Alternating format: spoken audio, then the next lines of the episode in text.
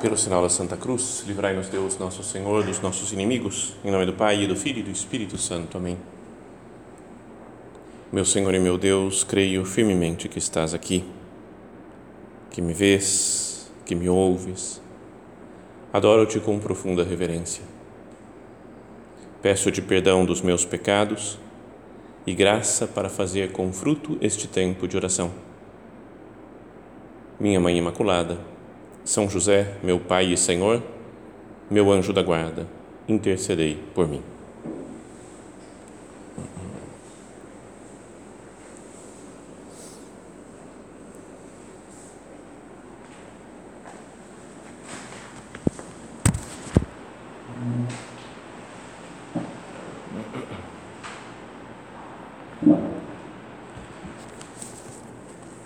Comemoramos hoje em todos os centros da obra né, do Opus Dei, por todo o mundo, o dia da fundação da obra, o dia em que Deus, nosso Senhor, mostrou para o nosso Padre, deu uma iluminação sobre toda a obra. A gente já conhece a história que ele estava fazendo um retiro, depois de saber já que Deus pedia alguma coisa para ele, e no meio do retiro, reorganizando os papéis, ele tem uma luz. Né? Ele fala, vi todo o Opus Dei. Se colocou de joelhos agradecendo e, e assim começou a história dessa, dessa realidade da igreja que dura já 92 anos hoje. Queria que essa fosse uma data para nos fazer pensar um pouco. Pensar em várias coisas, cada um poderia meditar, fazer a sua oração pessoal, mas queria sugerir aqui de considerar como Deus atuou na história. Deus não é só um Deus longínquo, né, distante, que, que criou o mundo, que nos criou, que faz algumas coisas lá do céu, mas Ele está presente na história e a sua atuação se pode tocar muitas vezes. E nesse dia, em 1928, começou a existir na igreja algo novo. Uma atuação concreta de Deus que antes não existia e Deus falou: a partir de agora eu quero que exista. Ainda que o nosso padre falou muitas vezes que a obra né, e o espírito da obra é velho como o evangelho, porque é, é, é só lembrar das coisas do evangelho, viver de acordo com o evangelho, mas como o evangelho é continuamente novo também porque sempre algo novo, é uma palavra de Deus, o Evangelho, que é, que é real, que é presente. Então, queria que nós considerássemos isso agora, conversando com o Senhor. Meu Deus, você atuou na história, nesse dia, em 1928, através de São José Maria, e você continua atuando através de nós, continua falando conosco, e o espírito da obra, que é bom sempre recordar, né? lembrar. Às vezes a gente já tem, por já conhecer a obra há muitos anos, né? frequentar os centros do Opus Dei ou ser do Opus Dei né? há muitos anos, a gente pode estar acostumado já né? e falar, não, é santificação da vida ordinária, né? Opus Dei. E, já, e não pensa muito nisso, que cristãos normais, cristãos comuns, pelo simples fato de terem sido batizados, são chamados a viver plenamente a vida cristã, a ter uma intimidade com Deus muito profunda. Isso é um negócio sério, né? não é que o Opus Dei nos anima a fazer algumas coisas, a fazer algumas orações, a fazer algumas obras sociais, assistenciais, nos fala para trabalhar bem, fazer com perfeição humana todas as coisas mas é, é algo superior. O espírito do Opus Dei e essa luz que Deus mostrou a São José Maria no dia 2 de outubro de 28, diz que é que cada um de nós, cada cristão, tem um chamado para a santidade. cada um de nós que está aqui, né? cada um de nós que está acompanhando, assistindo online, tem um chamado de Deus para ser santo. Eu sou chamado à santidade, como os grandes santos da igreja. Talvez não famoso, né, reconhecido, mas como os santos que nós conhecemos ontem, comemorávamos Santa Teresinha, por exemplo. Uns tempos atrás, uns dias atrás, São Padre Pio. Não, podemos pensar nos papas, né? São João Paulo II, Paulo VI, João 23, Madre Teresa de Calcutá, São Francisco de Assis, Santa Teresa, Santo Agostinho, São Tomás de Aquino. Sabe, a gente fala, nossa, eu não sou desse nível. Mas é para esse nível de santidade que Deus nos chama. E com essa ideia, nossa vida se transforma. Somos chamados a nos identificar com Cristo, a viver plenamente a vida de Cristo. Essa, já muita gente importante falou, que é a lição principal do Concílio Vaticano II, o chamado universal à santidade, que não é algo exclusivo de pessoas muito agraciadas por Deus, que teve uma coisa muito especial na sua vida, ou alguém que é padre, ou que é freira, ou que é monge, que se afasta, que se retira do mundo. São José Maria algumas vezes comparou a obra com os primeiros cristãos. Ele falou: se fosse comparar com alguma coisa, o Opus Dei é semelhante à vida dos primeiros cristãos, porque eles né, viviam plenamente a sua vida, saíam, pregavam, falavam de Cristo, davam testemunha dele e e alguns deles, muitos, morreram mártires, entregando a sua vida por Deus para não negar a sua fé. Então, a festa de hoje nos convida né, a, a recordar essa verdade de Deus. Senhor, me faz pensar nisso agora. Me faz considerar que você nos chama à santidade mas não a, a uma santidade geral. Eu falo, o Opus Dei todo, as pessoas em geral são santos, mas um chamado particular para mim, para cada um de nós, para ser santo. Essa ideia deve mudar o nosso panorama, o nosso modo de ver as coisas, o nosso modo de enfocar as realidades. Bom, agora sobre isso, renovando então o nosso desejo de santidade, a nossa consciência de que somos chamados à santidade, queria considerar três pontos, três ideias sobre, sobre isso, sobre a busca da santidade na vida normal. A primeira é que é preciso ter fé de que isso é possível. Fé que com a graça de Deus eu consigo ou mais, Deus consegue me fazer santo. Porque o que a gente pode pensar, né, ao, ao falar de santidade, é fala meus defeitos. Cara, não dá. Citamos uns santos aqui e fala, olha para minha vida, não, não tem condição. Comparado com, sei lá, um, um São Francisco, fala, quem sou eu, cara? Para, não tem, não tem nada a ver. Não é? Pensar na vida de São José Maria, pô, ele foi super santo, beatificado, canonizado, e eu, ah, pelo amor de Deus. Tem uma coisa que eu gosto de fazer às vezes, mas que cada vez mais me dá vergonha fazer, que é pensar na idade que eu estou agora, onde estava o nosso padre? Onde estava São José Maria? O que, que ele estava fazendo da vida? E quando eu estava com, sei lá, 25 anos, ele falou, pô, ele nem tinha fundado a obra ainda, porque ele fundou com 26. Então, até que, vamos lá, né? Vamos.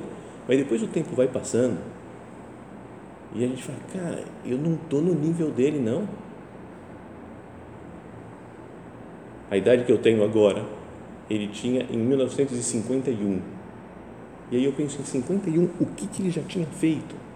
Tinha fundado a obra, tinha conseguido escapar da Guerra Civil Espanhola, tinha, é, tinha se ordenado, tinha, não sei, tinha feito um apostolado tremendo, levado muita gente para Deus, fez muita penitência, tinha começado trabalhos do Opus Dei em vários países, tinha se mudado para Roma, tinha, é, é, não sei, feito tantas coisas, estava doente, né, com diabetes, e santificava a sua doença. E eu falei, eu, meu Deus, com os meus defeitos, estou muito atrás. Às vezes olhar para os defeitos dos outros também, né? A gente fala, não dá, né? Com esse povo aqui não dá para ser santo. Ah, se eu morasse num lugar, numa família, num, num ambiente que todo mundo ajudasse né? a ser santo, aí sim. Mas com esses rolos profissionais, problemas familiares, não dá.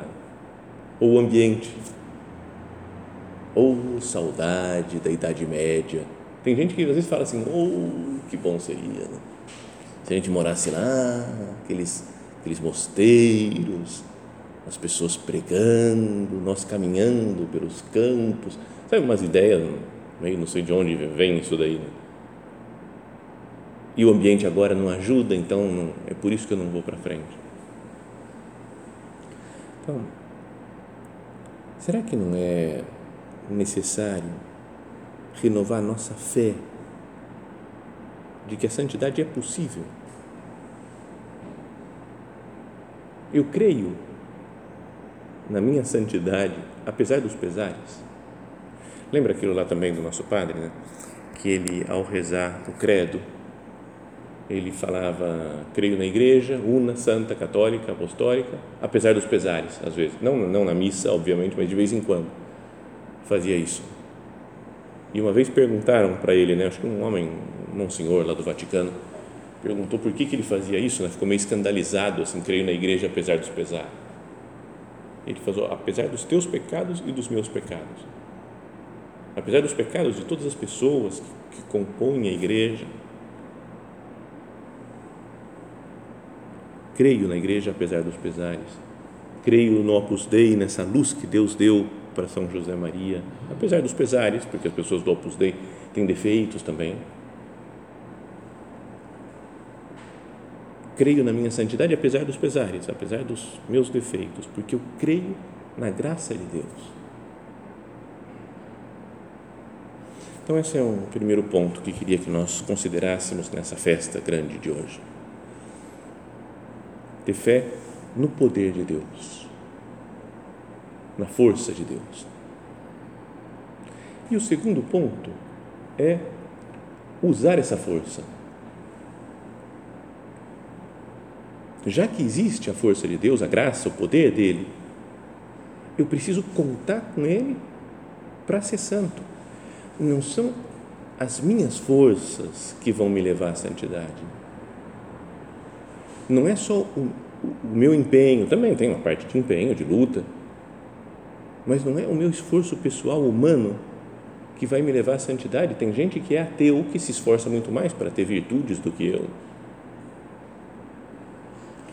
Vamos usar esse poder de Deus, especialmente, em primeiro lugar, através dos sacramentos. é o, é o grande meio de santificação são os sacramentos. Não vou falar de todos eles, né? mas queria que nós pensássemos principalmente no batismo, porque isso foi o que nós falamos lá no começo, né? a vocação do Opus Dei para o Opus Dei é como que um ativar o, o a consciência batismal. Eu, pelo batismo, eu já sou chamado à santidade. Não preciso de, de outro incentivo para ser santo. O batismo é o que nos transforma. Nós ficamos marcados por Deus. Sabe que a doutrina do sacramento do batismo fala que nós ficamos com um caráter sacramental, como um selo divino, uma marca que fica em nós para sempre. Que fica em nós para sempre. Esses dias tive que ler, estava lendo um livro, né, umas partes de um livro que se chama Bíblia e Liturgia. Super bom livro, meio difícil assim, mas é muito bom. De um autor francês que é o Jean Danielou. Foi um grande teólogo, né, que viveu no século passado, século XX, grande teólogo que foi perito lá no Concílio Vaticano II também. Aí ele é super intelectual, muito profundo nas coisas que ele diz. E ele falava assim, né, sobre o. Então, esse livro, Bíblia e Liturgia, ele fala sobre a liturgia do sacramento, sobre algumas festas da igreja, só que dando um sentido é, histórico, explicando por que, já desde o Antigo Testamento, depois vem vindo para o Novo Testamento, e como foi se consolidando na igreja o ritual do batismo, da Eucaristia, da Crisma, etc. Então é, é um livro interessante de ler, porque às vezes a gente vê um monte de coisas numa cerimônia e não entende muito bem para que serve cada coisa. E um dos capítulos se chama é, a Sfragues. Sfragues é o título do capítulo. Eu fui procurar o que, significa esse negócio. Sfragues. E significa selo, marca ou caráter em, uh, em grego. É a marca que fica no cristão. O que, que é essa marca? E ele dizia assim, escreve, copiei um trecho do livro, que fala assim, Heródoto fala de um sacerdote de Hércules que, tendo se consagrado ao seu Deus, carregava sobre, os, sobre si os estigmas, as santas chagas, de modo que não era permitido tocá-lo. Não posso nem chegar perto, ninguém vai fazer mal para ele porque tem as chagas. E aí esse Jean Danielou dizia: Isso ilumina o trecho da carta de São Paulo aos Gálatas, em que ele diz: Ninguém agora me incomode, pois carrego em meu corpo as chagas, os estigmas de Jesus. Então, muita gente fica se perguntando: que será? Será que o São Paulo tinha as chagas de Cristo? Tipo Padre Pio, tipo São Francisco de Assis? Será que São Paulo teve também? Então, é uma discussão teológica que algumas pessoas pensam. Mas ele fala assim: ó, se quisermos interpretar este aspecto da esfragues, da marca, do selo, não é necessário recorrer a analogias com o mundo grego. A imposição de Deus de uma marca que torne um indivíduo inviolável é de fato bíblica. Na Sagrada Escritura aparece que Deus marca a pessoa. O primeiro que encontramos é o de Caim, marcado por Deus para que ninguém o matasse. Lembra, ele fica preocupado, ele fala: vão me matar agora porque eu matei o Abel. E Deus fala: não, eu estou com você. Você fez errado, você vai agora, mas você vai caminhar aí pelo mundo, mas ninguém vai tocar a mão em você. E ele dizia que esse autor é o sinal da proteção que Deus concede ao pecador. Depois, né, mais para frente, assim diz: Ezequiel fala da marca de Deus impressa nos membros do futuro Israel o profeta Ezequiel é, dos, é complicado, não é simples de ler o profeta Ezequiel, porque ele faz, tem um monte de imagens, de visões e de coisas assim muito estranhas. Então, uma das visões que ele, tive, que ele teve diz: Então a glória do Deus de Israel elevou-se de cima do querubim sobre o qual estava, em direção à soleira do templo.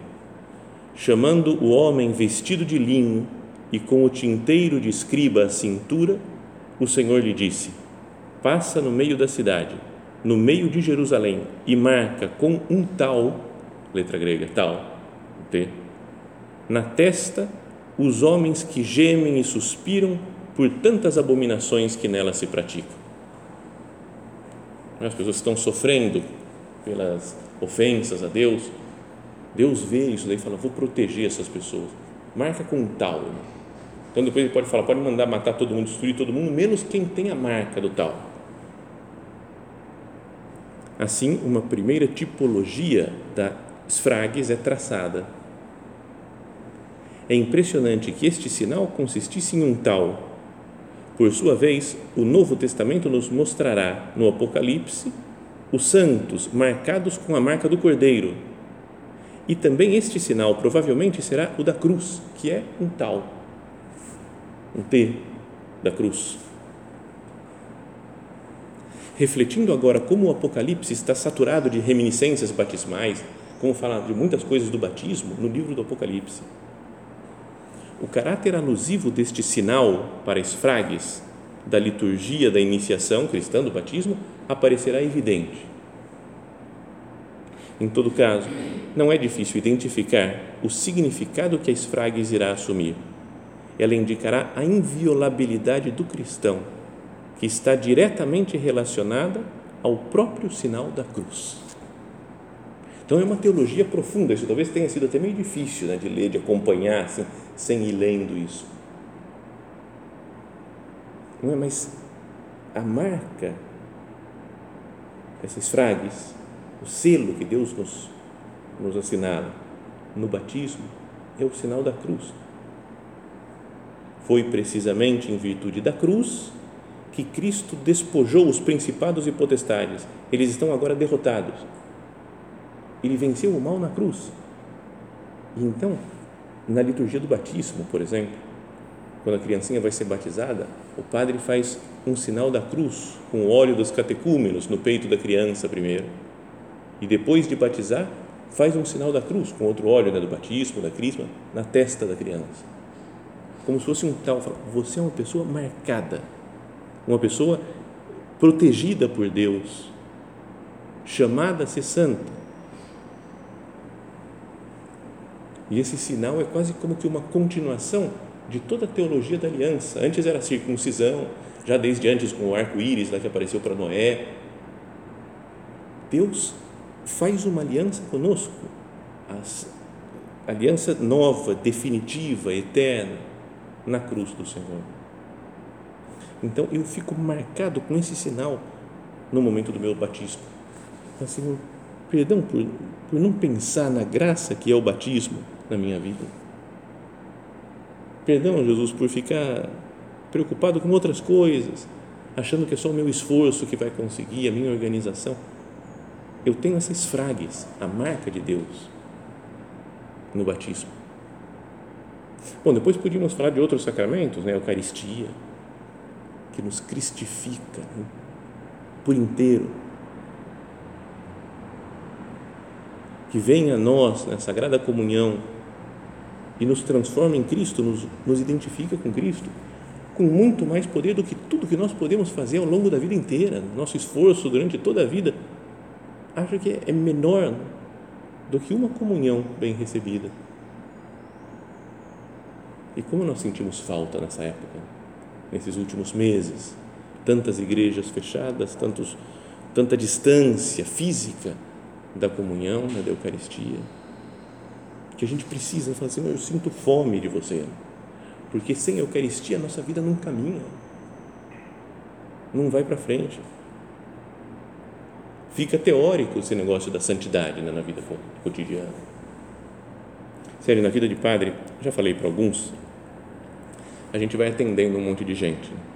Tem a direção espiritual, então vem alguém e fala dos seus problemas, das dificuldades, quer melhorar a vida espiritual. Então você fala, ó, começa a ler um pouquinho, sei lá, do Evangelho, né, faz um pouco mais de oração, depois você reza o terço. E as pessoas vão indo, vão melhorando. Aos poucos, né, quem luta, quem se empenha. Mas daí, se eu falo, ó, ou a pessoa mesmo tem ideia e fala, padre, eu vou assistir missa mais vezes durante a semana.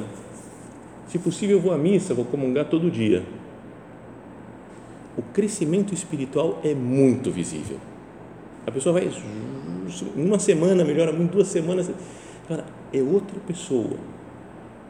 Todo o esforço que ela tinha feito antes serviu para alguma coisa, mas quando começa a participar com frequência da Eucaristia, outro mundo. É evidente a graça de Deus, evidente o poder de nosso Senhor.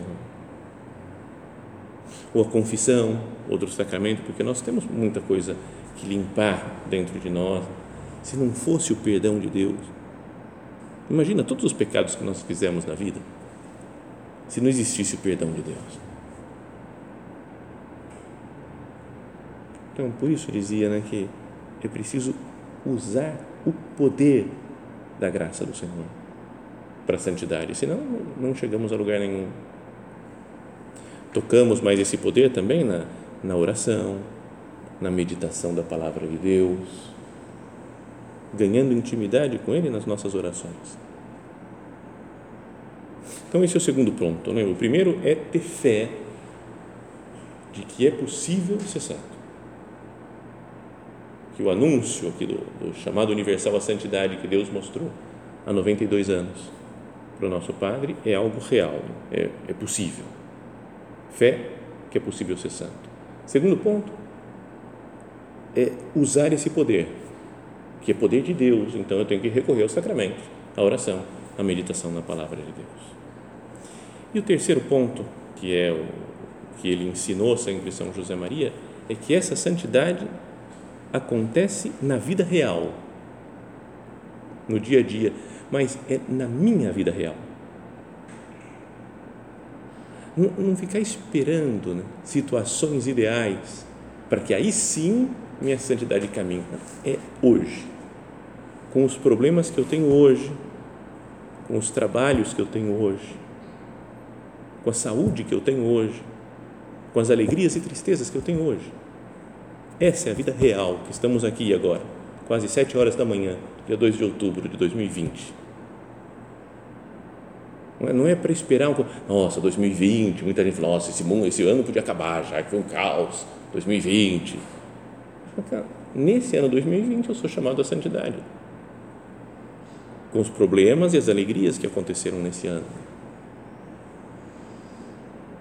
Os primeiros cristãos foram santos na vida comum, no dia a dia deles, trabalhando, fazendo as coisas normais como outras pessoas faziam, não saíam do mundo, não saía para falar, ah, vou ficar longe. Isso aconteceu bem depois, né, lá no, pelo ano 300, mais ou menos, é que começaram alguns né, a se, se retirar para as montanhas, falando, não vou me contaminar pela sociedade paganizada. Mas no começo dos primeiros séculos, foram, na vida comum, dou a vida por Cristo. E como se concretiza isso daqui, né, de, dessa santidade na vida cotidiana, na vida real? Eu diria que se concretiza nas, naquelas coisas, nas características que a gente pensa de uma pessoa santa. Não do, do fato de fazer milagres, levitar, bilocar, essas coisas, assim, não. Dons que Deus dá, mas que não estão ligados diretamente à santidade. A santidade é a pessoa que faz a vontade de Deus em cada momento.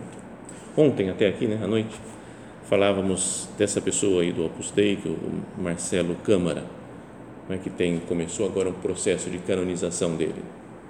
Né, trabalhou, fez direito, era procurador, promotor, não sei, é uma dessas coisas, eu nunca sei exatamente como é que é as divisões dos, das coisas jurídicas, mas ele foi santo, né? foi, teve, começou a ter uma fama de santidade no ambiente que ele estava, morreu com 28 anos né, de câncer e, e começou um processo de canonização agora. A pergunta é por quê, né? Foi até perguntar por que, que ele é santo? E as características que a gente pode pensar, fazer bem o trabalho, né? a santidade que a obra fala é da santificação do trabalho. Então ele fazia bem o trabalho dele, muito competente, muito inteligente, muito esforçado. Isso é uma característica de quem procura a santidade, fazer bem seu trabalho. Depois convive com todo tipo de gente. Ele era amigo de um monte de amigos. Amável, carinhoso, justo, sacrificado para ajudar os outros, para não dar trabalho para as outras pessoas, até mesmo na doença, ele não queria dar trabalho para os outros. Disponível, alegre, leal, sereno. Então, imagine essas características normais né, que a gente, que cada pessoa, que uma pessoa santa deve ter. Será que eu tenho isso? faço bem meu trabalho, convivo com as pessoas, sou amável, sou justo, sou sacrificado, disponível, alegre, leal, sereno. São coisas para a gente pensar nesse dia 2 de outubro.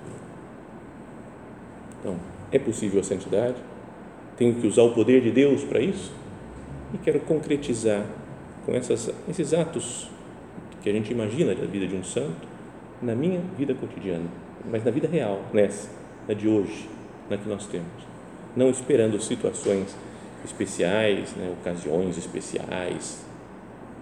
Hoje, vamos pedir a Nossa Senhora, que é rainha do Opus Dei, né, a padroeira principal da obra, não é que ela cuide de nós, que nos acompanhe e que nos incentive nessa nossa luta cotidiana pela santidade.